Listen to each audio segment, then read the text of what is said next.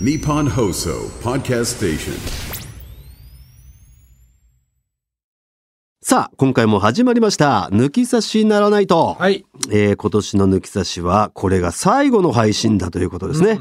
えーこの配信が始まるのはクリスマスの当日だと。25日。メリークリスマというスことですね。うん。で昨日が M1 だったってことか。そういうことだね。え M1 のだから、なんだろう、決勝進出者発表してから、今日までね、その収録日がなかったから、今日、誰が優勝するんだろうね、なんて話したところで、え決まってるよ昨日終わっちゃってんだね。うん。でも、それをあえてやるのが俺たちなんだよね。ね、もう時勢関係ないからね。だって知らないんだもん、まだね。そうそこの段階ではまだ決勝やってないんで、それがやっぱ醍醐味じゃないですか。まあねああだこうだね。誰優勝すんだみたいなのを話す、話すのを皆さんに聞いていただくのが醍醐味だから、う。まあ、が出た後にね。ええうん。何言ってんだ、なんのか。まあまあまあ、あ、これは、あー 決勝前に、えー撮ってるんだな、なんていうのを頭に入れながら聞いてもらえれば、うん。ありがたいですね。まあ、当日我々もなんかこう、携われるお仕事があるみたいでね。8時間ぐらいあるんだよね、当日。決勝は。なんか M1 のその敗者復活とか、まあ、本戦決勝とか終わりのなんかアフター反省会とかそういうのを全部踏まえると8時間？9時間か。9時間？うん、多分。全部あるらしくてその一番最初一部、第一部。敗者復活の前前のの煽り。敗者復活の煽り？敗者復活こここの会場でやるみたいですみたいなでどんな人がいるたちいるのか見てみましょうみたいな番組我々がやるんですよ。そ れが我々、だ一発目が我々スタートなんですね。M1 の日の。本当 M1 好きな人はやっぱそういうところから見てるから。ね、楽しもうとしてる、その最初俺たち飾れると。敗者復活のじ煽り事前番組はいが俺たちで敗者復活がああっり、て、で、本戦の煽りがあり、煽りがあって、で、本戦始まって、本戦アフタートーアフタクがあり。ートーク反省会みたいなのが全部でく8時間、9時間ぐらい。そう、最初の1時間。が俺、俺ら。で、ちょっとまだ見てみたいだけど、なんかこう、パパブブリックビューインングも、本番のパブリックビューイングもみんな、みんなと一緒に、もしかしたらやっていただくかもみたいな感いや、もう告知みたいに今してるけど、もう終わってんだよね。そうです。よかったら皆さん一緒に見ましょうみたいになるけど、もう終わってんだよ、これ。どの道終わってます。うん。さあ、誰が優勝したんだろうね。ねえ。これがまたいいバランスで今回ね、東京吉本3組、うん。大阪吉本3組、うん。他事務所3組っていうね、まあ敗者復活戦がこれに加わっての10組なんですが、バランスはだからいいよね。これね、だからうー、ん。あの、ここじゃないっていうのがいないね。だから圧倒的に、そう。破本命詞うんされてる常連も、常連も3回目がさやかと真空ジェシカでしょ？そうだね。うん。あと、モグライダーがモグライダーが二回目2回目。うん。あとはもう全部初登場。で、そのさや、まあだから実績からするとさやかなのかな？まあ去年が2位だっしていう。そういう意味ではさやかが。でもそこまで王道的な感じではないし、うんで、真空ジェシカとモグライダーも、うん。まあ、その、大本命漫才師っていう感じじゃないわけじゃん。ネタ的にはね。いやー、本当どこが優勝してもおかしくないですよ、ここはうん。だから結局さ、まあ、こんなこと言うと、そりゃそうだろうってなっちゃうけど、順番なんだよね。まあね。だって去年だって壁ポスタートップじゃなければ、言ってたよ、上上に。最終3組も行って、まあそれはもういろんなところもそうなんだけど、まあトップって本当にやっぱり貧乏くじだよな。だって中川家さんが優勝したトップって、うん。ほ方式が全然違うもんね。まあ地方投票みたいなのもあってね。一本しかやってないでしょ1本しかやってないです。そうだよね。で、2, え2本目で勝負みたいなのなかったね。ないよね。最終決戦ないから、全員が一本だけで。うん。うん。さあ、そんな中で、どう思う？難しいな。本当に難しいな。一応僕はね、あの、準決勝のネタを見た？配信で見させてもらってるんで、うん。それを踏まえると？でも、そういうこと言っちゃうとね、モグライダーとダンビラムーチョとか、うん。あのね、配信できないネタがあったんだそう、歌ネタだからね、うん。そういう意味でもね、有利なんじゃないかなって思ってんだよね。分かってない。ネタバレしてないから。まあ、全員が全員見てないじゃん、もちろん。で、審査員さんも見て決ないだろうし。勝の審査員の人たちはね、見てない、うんあえて見ないっていう人もいるし、まあ見て望む人もいるし。人もいるから、それは別に見たからってマイナスになることはないんだろうけど、やっぱり知らない方がなんかお笑いってなんかこう、得感が出るんだよね。ねただ、ほら、俺らがラサールさんに言われたように、うん。このネタ何回か見たことあるんですけど、ん何回見ても面白いですねっていうね。はい。気持ちいいやつね、あの。気持ちいいやつね。うん。やっぱいいネタっていうのは何回見ても面白いもんなんですよ、みたいな。すごい気持ちいいよあね。の、建築様式みたいな感じで言っていただいたね。言っていただきましたけどねヒ。ノキ作りの家みたいなね。でもやっぱり壁ポスターとかが俺は好きなネタなんだよね。うん。タイプはいろいろ分かれるじゃない。分かれるね。ねえ。全部違うじゃん。令和ロマン好きなんだよな令和ロマンとか真空ジェシカってやっぱりさ、ちょっちょっと似てるよな、令和ロマン。うんちょっとあの、方向性は似てると方向。性ね。生き切ってる方が真空ジェシカなん真だけど。空ジェシカは生き切ってるね。うん、まだこう、手前に令和ロマンが。だから、本当笑い好きって真空ジェシカみたいなやつ好きじゃん。好き。で、でも、ツッコミの方で言うと、うんやっぱ俺、煙のツッコミの仕方の方が俺好きなんだよね。ああ。あの、ガクの、ガクくんのツッコミあんま好きじゃないのあんまり好きじゃない。なんとかなのみたいな。なんだろう、演技がかってる感じがするじゃん。もうそれがいいっていう人もいれば、俺はだから、結構フラットな方いらん、いが。らん、そんなエッセンス加えるなって思っちゃうんだ。あんまエッセンス的なツッコミがあんまり好きじゃないというかね。おそう。うんまあ、それはまあ確かにね。まあ、クラゲ、クラゲじゃねえ、えー、令和ロマンリアリティは煙の方が、リアルでしょ。確かにフラットというかね。うん。どっちかというと錦鯉の渡辺みたいなツッコミするじゃん。うんそのクールな、煙。クールなツッコミだねなもう、まあ、そんなことねえだろ、みたいな。そのガツンみたいなじゃないけうんど。そうそう、ちょっと、うん。どうしてもやっぱツッコミに目は行くよね、俺はね。うーん。そう考えたらやっぱ芝とかはすごいうまいからね。芝なんかモグライダーなんか本当になんだろう。もう、やってみてで出てきた勝負みたいなところのネタみたいだよ。うんあ本。当に、毎回、ともしげうん。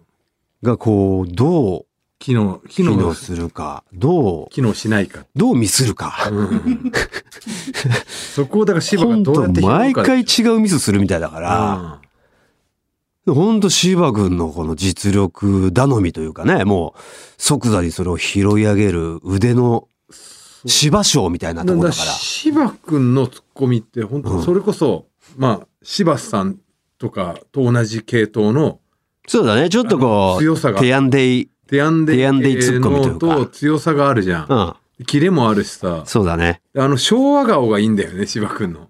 昭和だよな顔すげえし、男前だけどさ、うんめっちゃ昭和顔じゃん。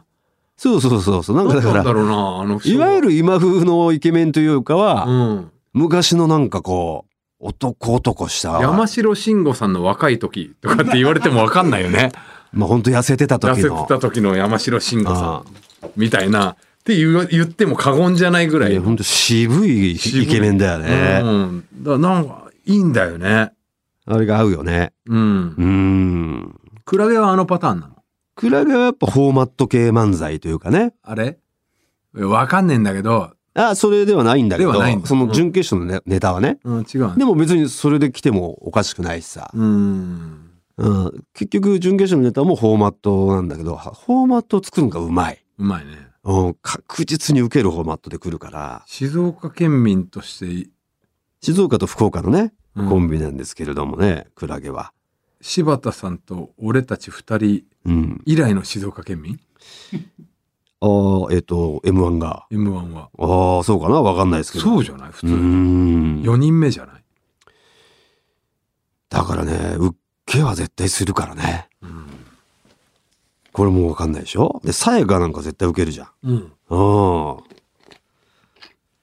だダンビラムーチョも爆発してるらしいからね。うんなんかちょっとね、すごいらしいこれね。がまた絶対面白いですよって言ってたから、後輩たちが。後輩たちが言うのちょっと怖えなと思ったんだけどね。ああ、なるほどね。うん芸人の目線だから、一般的にはどうなのかなっつって。芸人が面白いっていうのってちょっと、こう、危ねえ、危ねえところあるよね。どうなんだろうね。でも、そのダンビラムーチョに関してはさ、その、いろいろ出て出てきるけど、まあ受けるね。うん。受けるんだよね、彼ら。だから、決勝でも爆発っていうこともあるね。うん。ヤーレンズとかだからマユリカが、ちょっとだからもしかしたら不発になる可能性は俺あるんじゃないかなと思ってね。ああ。そういう意味ではさ、その、まとまっちゃってるから。うんうんああ。ヤーレンズとかめちゃくちゃ面白いんだけど、こじんまりっていう感じになっちゃうってことか。よくあるオーソドックスとかさヤーレンズのコント漫才みたいな。うんうん。ボケの一つ一つすげえエッチ聞いてんだけど、ちょっとこう、よくあるな、この形っていう風になっちゃうのかなっていう気がね、しないでもないかな。他がほらなんかどう出てくかわかんねえ飛び道具みたいなさ、面白系だから。いやー、これはもう皆さん、敗者復活もね。そうまたあ新しい方式だしね。うん。これがだから去年の、えーオズワルドが言ったことが影響されてるんじゃないかみたいなうん。その声があったらしくて、うん伊藤がもうラジオでブチ切れてたらしいけどねうん。俺らじゃ俺らの生徒が言われてるけど違うからねみたいなうん。あのその前の年にハライチさんのせいだからっつって、ハライチが？うん、ハライチさんがうん。あの人気投票で行っちゃって決勝で変なネタやったからみたいなハライチ、けし敗者復活って来た前の前そうじゃん。全然一緒ねえな。ええ、来たじゃん。来てさ、なんかすげえ、久しぶりに来たんだよね。誰よりも長い尺使ってさ、うん。4分って決まってる中さ、6分ぐらいやったのかなわかんないけど。うん。変なネタや、変なネタっていう言い方がすごい俺笑っちゃったんだけど。イメージないもん、俺。マジで？ここ近年で。すげえ記憶あるよ。いや、来たなっていうのはわかるけど、何のネタやったかももう全然イメージない。動きがあるさ、なんか。岩井がはっちゃけてる系のネタよ。あうん。あ、あの、からのみたいな感じじゃねえんだ。あの、そうそう、そういうんじゃなくて。じゃないやつだうん。あ新しい系のなんかさ。ーう。うんん。あれだからね、って言って吠えてたよ。うん。うん。まあでもそういうなんか人気に左右されない方式にはなったね。うん。確かにそうだね。こうん。ドーナツピーナッツ面白かったなと思って。ドーナツピーナッツ面白いんですよ。うん。だけど、準決勝はね、すげえアウェーな空気でやってましたね。ドーナツピーナッツこの間どういうネタやってたっけ、この間とは？あの、大阪の出番の時。どういうネタだっけ？キャバクラみたあいなネタ。あれか、面白いね。うん。ああ、キャバクラのね。変なやつうね。ん。面白いわ。風数屋とかもね。風数屋ね爆発の要素あるあの、あのパターンなの？風水やつ。うんずっともう本当あれ？わあの、本当わけわからない系漫才ですよ。漫才っていうか。漫才っていうか、うんえー一発ギャグの、のうん、感じね。感じです。あれをずっとやってうんだ。ん。ヘンダーソンとかもね。うん。いやー、ほんとどうなんの？20世紀ね、あと。?20 世紀も面白いよ。面白いね。ああ見て面白いな、こいつらと思ったら、純潔言ってた。面白い。大宅がそしてね。うん。20世紀あれでしょ？ええあの、戦、戦隊もののそう、居やつ、居酒屋のやつね。あれやってました準決勝。だからあれやるんじゃないかな。ああれだろうね。あどうなんだろうな。決勝行くにはちょっとあれかな。よ、てか、弱いのは弱いのかな。やっぱでも、こう、なんだろうな、勢いもあるしね勢。いはあるけど、ハマったらまあ、可能性はあるんじゃない？ボケというボケがそんなにないなって思ったんだよね。面白いんだけど。うんカッチカチのボケはないわけじゃん。面白いんだけどねっていう。決勝一組を争うのはどうなんだろうかなって。あ、そうですか。俺はね、思った。うん。うん。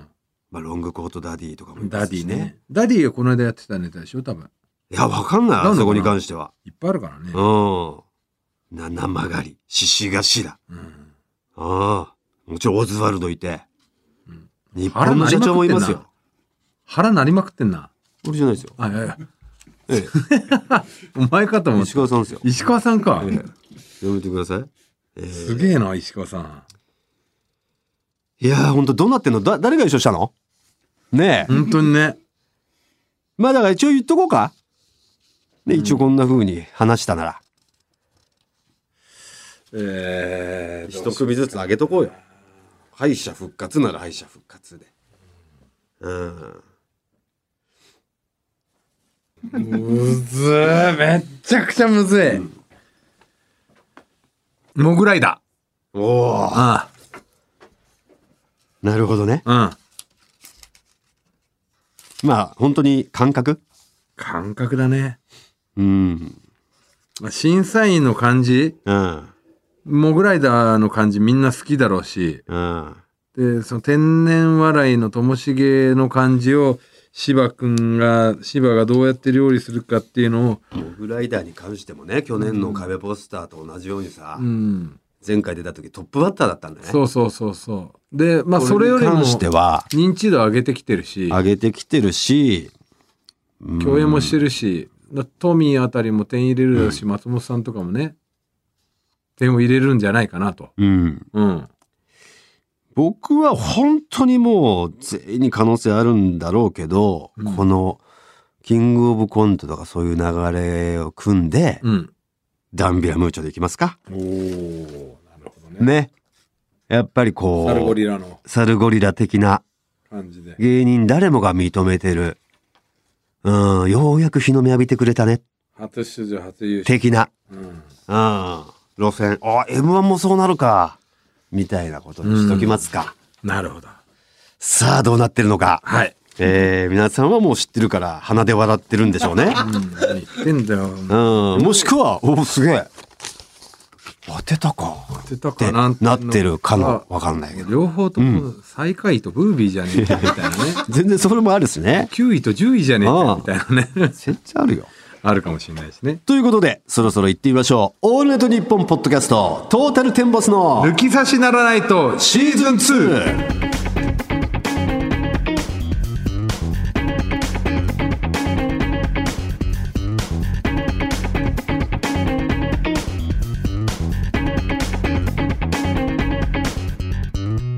トータルテンボス大村智弘です。藤田健介です。早速メール紹介しましょう。仙台市からプカミルありがとうございます。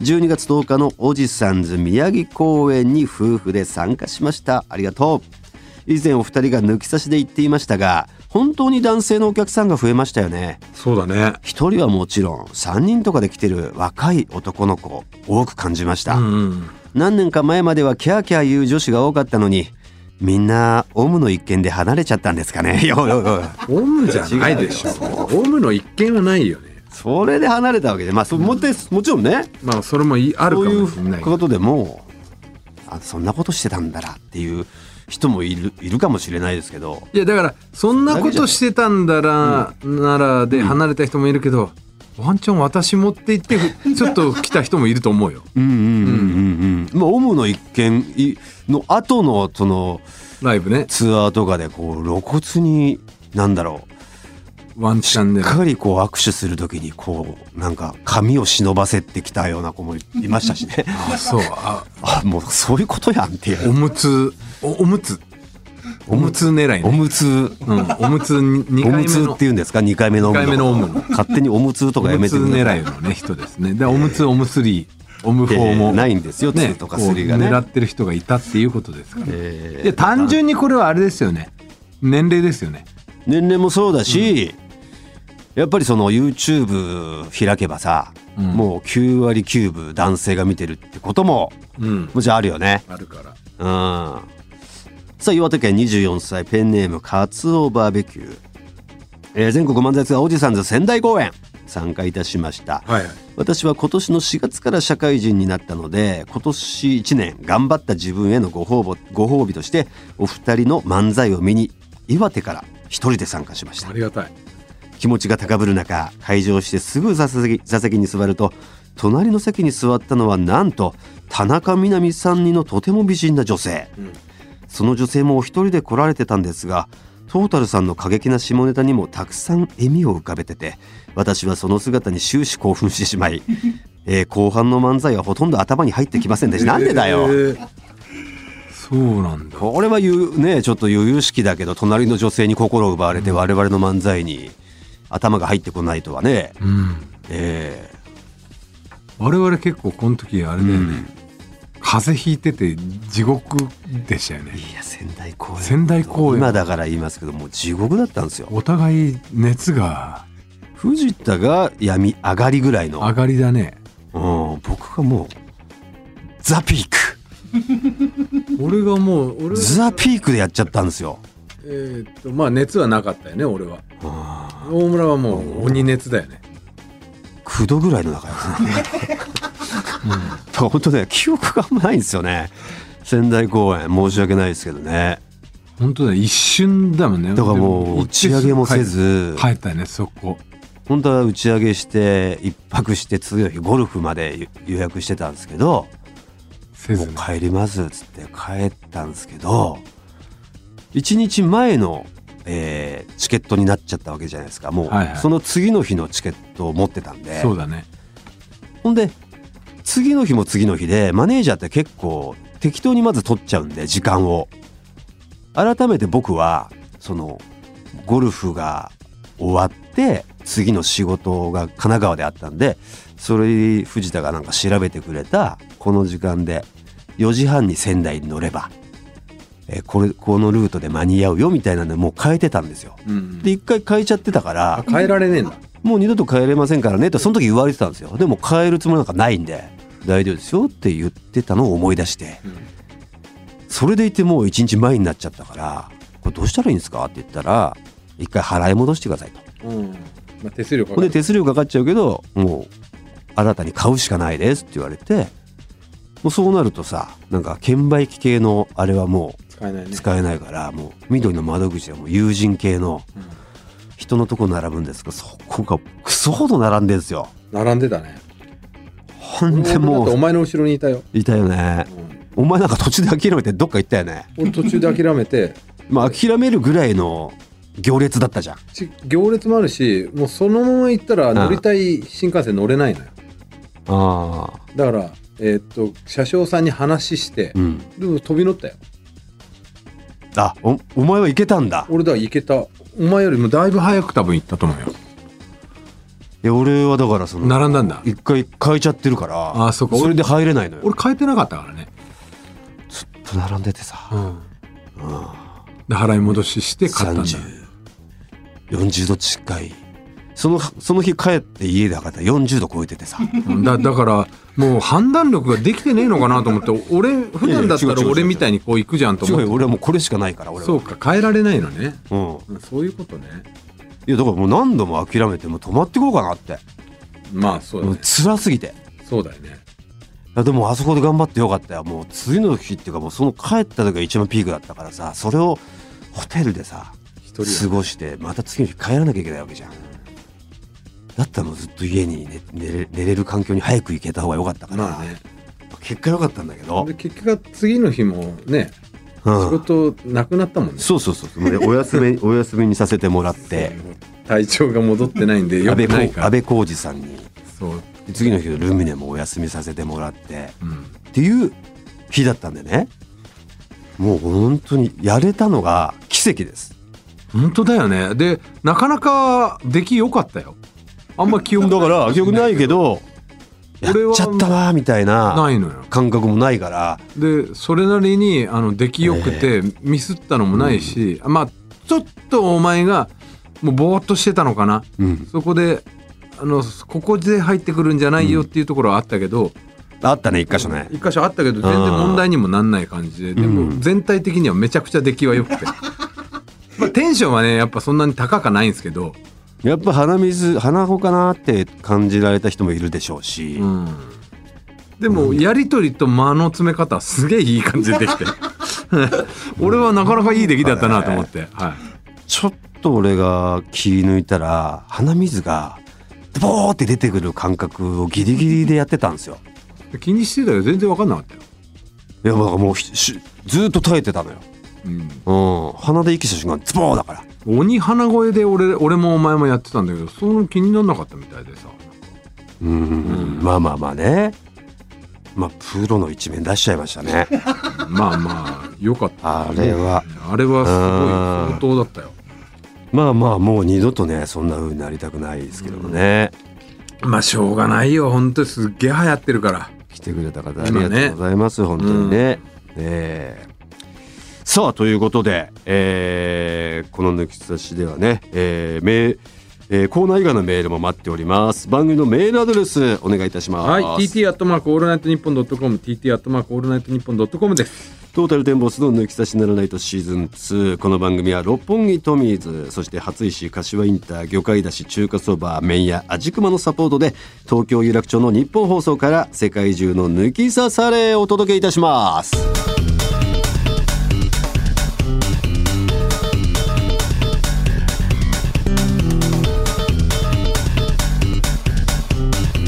ータルテンボスの抜き差しならナイト。 Cozy Up 番組イベント第2弾開催決定。飯田浩司の OK 工事アップ激論横浜ベイサミット in 神奈川県民ホール。4月28日日曜日出演は須田慎一郎峯村健二宮崎哲也ほか。チケット好評発売中。詳しくは番組ホームページをチェック。それでは今回はこのコーナーからお送りしていきましょ不倫の話。うジャンポケ斎藤に斎藤由貴さんだけでなく日向坂斎藤京子さんの不倫ドラマぬかるみの食卓が話題になるなど私大村がこの番組を通じてこれほど声を大にしてダメですよと警告し続けているのに今年2023年は斎藤界隈を賑わせた不倫。で斉藤斉藤京子さん関係ない。そんな不倫の経験がある抜き差しリスナーから、その体験談を送ってもらい、私、大村が優しく、不倫はダメですよと諭しているのがこのコーナー。にもかかわらず、印象に残った不倫エピソードを送ってくれた方には、サイン入り番組ステッカーと、スポンサーの株式会社ウルトラチャンスさんからご提供してもらったスペシャルプレゼントを差し上げているという、ねじ曲がった倫理観でお送りしてまいります。さあ今回もリスナーから不倫体験談を紹介していくんですがあまりにもよくできた話やエピソードに矛盾が感じられた場合は藤田審査員から黒判定が下される場合がありまあねます、ちょっとやってんな。疑いの目をね彼は向けてますからね。さあ行きましょう、えー新潟市からですね、えーペンネームマコモダケさん。私の初めての不倫相手は。初めてって言ってることは2段何回か3度目があるってことかな。私が新卒で入社した会社の15歳以上年上の上司でした。うん私には当時付き合ってた彼氏がいましたが。女子かねマコモだけ。ええ。うん。社会人になって間もなくお別れし、その上司に彼氏と別れましたと話をすると、お盆休みに遊びに行こうと言われました。30だから後半ぐらいかね。新卒でのそういうこと15でしょう上ぐらい、ね。37そういうことでしょうね。はいはい。その時まだ若くて上司のことを何とも思ってなかった私は、うん。普通に OK し、夜に隣の県まで行って焼肉を食べ、海を見て、私のアポート、アパートに着き、今日はありがとうございました。と車を降りようとした瞬間、キスをされ、私のアポート、アパートで深みりました。早っ。早っ。その後は出張先に全泊する際、会社の車でラブホに泊まり、そこから仕事場に向かうこともありました。そえそんな気ないのにキスされて？早いよ、軽いよ。まあまあねだって別にだから初回はうん。全然そんな気ないのに体許したってことだよ、キスをされた時、どうしたのよ、その。まあいきなり唇と合わされ、ちょ、ちょ、何してるんですか？ってならなかったのかな？まあ、彼氏もいないしいいかぐらいな感じか。軽っ。うん。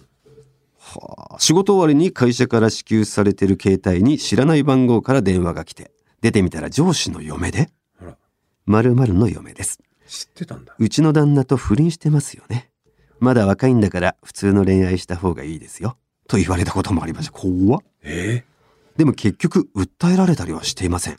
ありがとう嫁軽っ上司との関係は3年ほど続きましたが、その間に転勤があったり周りがどんどん結婚していくうちに20代前半だった私はこのままでいいのかな？と悩み上司にいろいろ考えてると LINE したらそこから既読スルーされ私の3年の不倫はあっけなく終了しました転勤してからはその上司と会うこともなく現在に至ります。その後上司は嫁と離婚し会社の別の女性と再婚しました。あら、そういうやつなんだ。な。とても気持ち悪いです。周りの人も直接上司本人には言いませんが陰ではいろいろ言われてるらしいのでいい気味です。男性が既婚者若くて未婚の女性の組み合わせの不倫にハッピーエンドはないです。不倫ダメ絶対。いやーこの女性の方もあっけらかんとしてますね。う。うん。んねえもう本当に本当訴えられなくてよかったですよこれ本当にね。ね。ええ。奥さん訴えられ訴えたっていいわけだし。だから、上司は、このマコモダケ以外にも何人もいたってことかな。なのかな？そういう。で、もうこの奥さんも、ん。あなた、うちの旦那と不倫してるんでしょっていうのも、慣れっこだったんじもうゃない？何回か言ってるうちの一人だったのかな。そう。で、何人かいて、もう3人目ぐらいで、うん。うん、でももうそんなの別れるのは想定で、でいちいちいちいち訴えてても切れないしみたいな、疲れるしこっちもと。うん、もう別れようっていう別れればいい覚悟をしてみたいな。てっていうことかな。いやいや本当に。すごいですね世間は、ペンネーム、えー頭に抜き差しさんあれは20年ほど前の、うん。えー結婚して2年が過ぎた頃のこと、うん。奥様では、えー下半身の欲求を満たされなかった私は携帯電話の出会い系サイトを通じて人妻人妻と知り合いました。うん。人妻の住む町は車で高速1時間半ほど離れた場所にあり結構遠いな。う。ん、車をぶっ飛ばして会いに行き軽くお昼の食事を一緒に終わらせていざホテルへ浴槽にお湯をためながら浴槽の中でお互いに向き合って性感帯を乳り合っていると人妻が息を荒々しくさせながら私の耳元に小声で「ああああアナル」というのが聞こえました。なんていやらしい女だと思いつつ、その時私はアナルなんて経験しなかったものの、人妻の欲求に応えようと、アナルをツンツンすると、人妻は、あはあ、はあ、ともだいながら、また耳元に小声で、はあ、アナル、というのが聞こえました。アナルが何なんだよ。それを聞いて私がアナルに人差し指をググッと入れると人妻は自分の耳元で声を大にして「違う上がる!」と言って ザパーンと浴槽を出ましたあ上がると言ってたんですね湯船をアナルじゃなくて、アナルじゃなくてそろそろ上がろうっていう意味で。上がる。もう上がる。あ上がる。アナル、上がる。ど んな勘違いだよこれ。アナルとアンアナルだもんな。ええ。そうです。人妻はお風呂から早く上がりたかったんです。うん。その後コンドームをつけてベッドで1ラウンド頑張ると人妻はぐったり。でも私は当時20代で下半身はまだまだ元気だったので2個目のコンドームを探したんですがどうやら1個目の装着の時ベッドマットと壁の隙間に落ちてしまったようです。仕方ないので私に背を向けて休憩中だった人妻に生のままバッグから挿入し第2ラウンド開始。人妻はヒーと大きな声で感じまくってました。プレイ後に人妻と会話したところ彼女には私の他にも不倫の相手が2人ほどいるみたいで自分は3番目でした3番目と聞いて気を落としましたが 3人の中でも私が一番若いのはもちろんなんせ下半身の元気さが一番いいと太鼓判を押され私は気分よくホテルを出て家路に着きました。こんなことが何回か続いたところで私が人妻に飽きてしまいメールで会ってる時に職場に奥さんが来ていたみたいで浮気を疑われてる。しばらく会わない方がいいかもと嘘をつき関係を断ちました。その後職場の健康診断で再検査となり病院に行くと先生から「最近中洲とか行かれたことは?」と聞かれました。私は何のことかはよくわからず「いいえ」と言いましたがそうです人妻に性病を移されてたんですわああの時たまたまコンドームが取れなかったせいで幸い性病の症状は大したことなく奥様にも病気は移ってなかったみたいでよかったんですがやっぱ不倫はするもんじゃねえなと痛感しました不倫ダメ絶対生で出し入れダメ絶対え何？それに関してはね出会い系サイト？彼がもうやっただけなんでね。出会い系サイトか。そうすると、出会い系でしたね。不倫になるか。どういうことですか？いや、俺、人妻ヘルスかなんかかと勘違いしてた。なるほどね。うん。違いますよ、もう。人妻をもう、むさぼっていきましたから。うん。そもそも。なるほいい人妻いねえかなっつって。うん。いやー、どど。んどん。1時間半ぐらいって言ったら、だから東京からだったら、まあ、水戸。水戸とうか、ん。静岡も,、静岡も行けちゃう静岡市もうね、んだいぶよ。だいぶ行けるね、だいぶよ。うん埼玉も超えるか。でもそういう時って多分平気で行っちゃうんだろうな。うんうん。やっぱ馳せてるからね、思いを。帰りめんどくせえだろうな。帰りめんどくせえと思うよ。終わった後はな。んだよ、もう帰りたくねえな、なんでこんな距離帰んねえできちゃったんだよ。うん。バカじゃねえの？うんウキウキで行ったくせにさ。うんさあ、ペンネーム、金太万太郎。前の妻と離婚のための離婚調停を行っていた時のこと。調停の待合室に入ると、その部屋にはすでに一人の女性がおり、私より先にその女性が名前を呼ばれました。それを聞き、あれ？聞いたことがある名前だな、と思い、女性をよく見てみると、彼女は僕が社会人になって最初に働いた会社のギャル事務員さんだったんです。うん。その会社は会社見学に行った際、そのギャルい、ギャル事務員さんを見たから、ここで働こうと決めて、働いている間は短い期間でしたが、彼女と体の関係もありました。ええうわ、マジか。やべえ。こんな偶然ある？と思い。何々さん？僕のこと覚えてます？〇〇です。と話しかけると、彼女も思い出してくれ。お互い30代になり、変わったね、など会話して、家庭裁判所の待合室で LINE 交換。今度食事でもしようと約束して、その日は別れました。後日 LINE で食事の約束をしてドライブへ。お互い離婚調停で裁判所で会うなんて、偶然で面白いね、など会話が弾み、すごい。昔の彼女はギャルで遊び人だったんですが、私は昔と比べて変わったんだよ。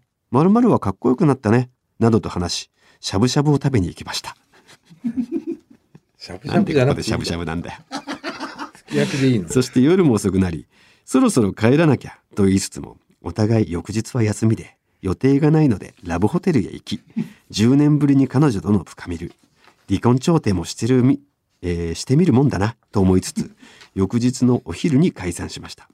その後お互い離婚離婚調停中でしたが、2ヶ月ほど一緒に住み、何度も体を重ねていたことがお互いの元旦那、元妻にもバレ、彼女の元旦那に寝取りやがってと言われたので、電話で穴兄弟の弟が言うことじゃないわ、などと話した結果、この元旦那の存在が面倒だと思い、彼女とは関係を切りました。嘘のような話ですが、家庭裁判所も出会いの場なんですね。ドキドキ、ワクワク、楽しいですが、不倫、ダメ、絶対。離婚調停中だったら別にもうなんか、これはどうなんの？調停中だからね、どう、そのま、ね、旦那さん側は寝取りやがってというニニュアンスになるように、まだ自分の妻だろという期間なんだろうね。もうでもさ、調停してるから、あとはもうこの、あの、嫁に対しての、と、慰謝料の上乗せを言うためだけだよね。ああ、もそうそのちょっと被害、被害を被った感をアピールして、うんこれは相当もらわないと、みたいプなラスアルファ料、材料に材料だけだよね。したいってことだろうね。もう離婚に向かってるわけだからね。あれはないよね。と思うけどね。すごいね、こんな。すごくない？家庭裁判所だとあんのか、やっぱ、こう、住んでる場所の近くになるから。うん。だから例えばこれ東京とかだったら、まあこんなことあんまないと思ううんだよね。ん。沼津とかだったらありそうじゃない？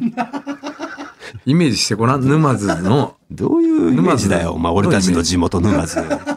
沼津だったらあるなって思って。沼津の裁判所あるじゃん、そこに。うん沼津はピンとくるよ。ピンとくるだろ？確かに確かにピンとくるけどさ。ああそこの会社に入ってて、で、離婚調停したのも多分沼津で働いてる人たち同士だから。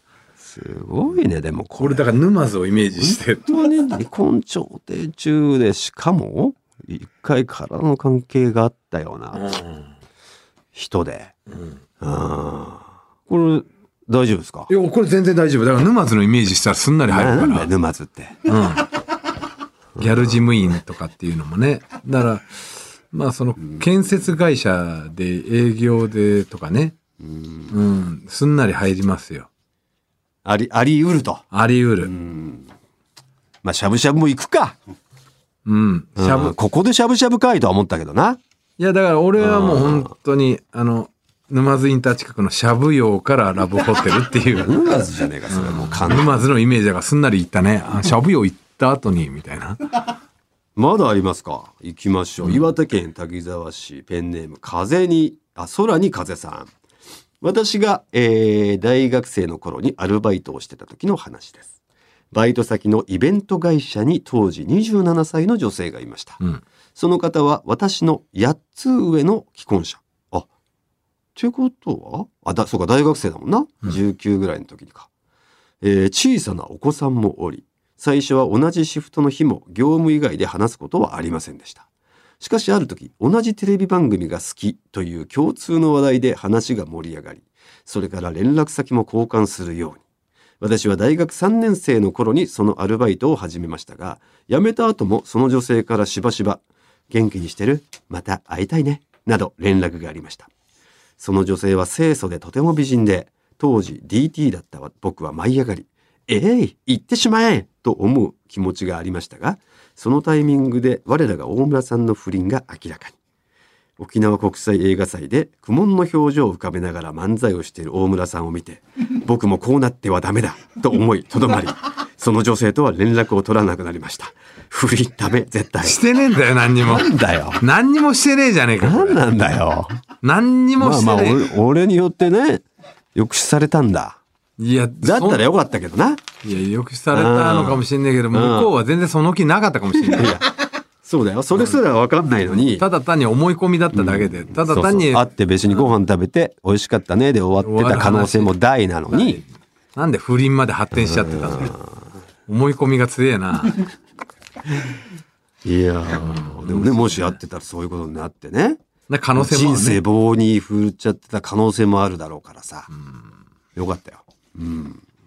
さあ、ということで、誰にしますか？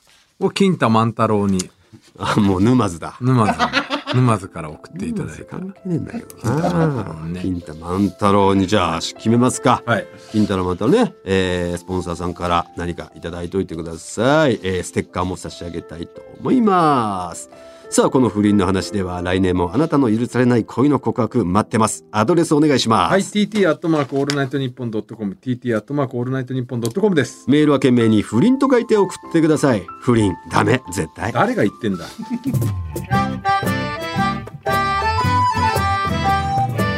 ールナイトニッポン」ポッドキャスト Cozy Up 番組イベント第2弾開催決定飯田浩司の OK 工事アップ激論横浜ベイサミット in 神奈川県民ホール4月28日日曜日出演は須田慎一郎峯村健司宮崎哲弥ほかチケット好評発売中詳しくは番組ホームページをチェックカエル亭の中野です。体重は54キロです。はい、アウト明らかに嘘です。100キロ超えてます。オールナイトニッポンポッドキャストカエル亭の殿様ラジオは滋賀県に住む人だけ聞くことができます。はい、アウト嘘日本放送のポッドキャストステーションで全世界の人が聞くことができます。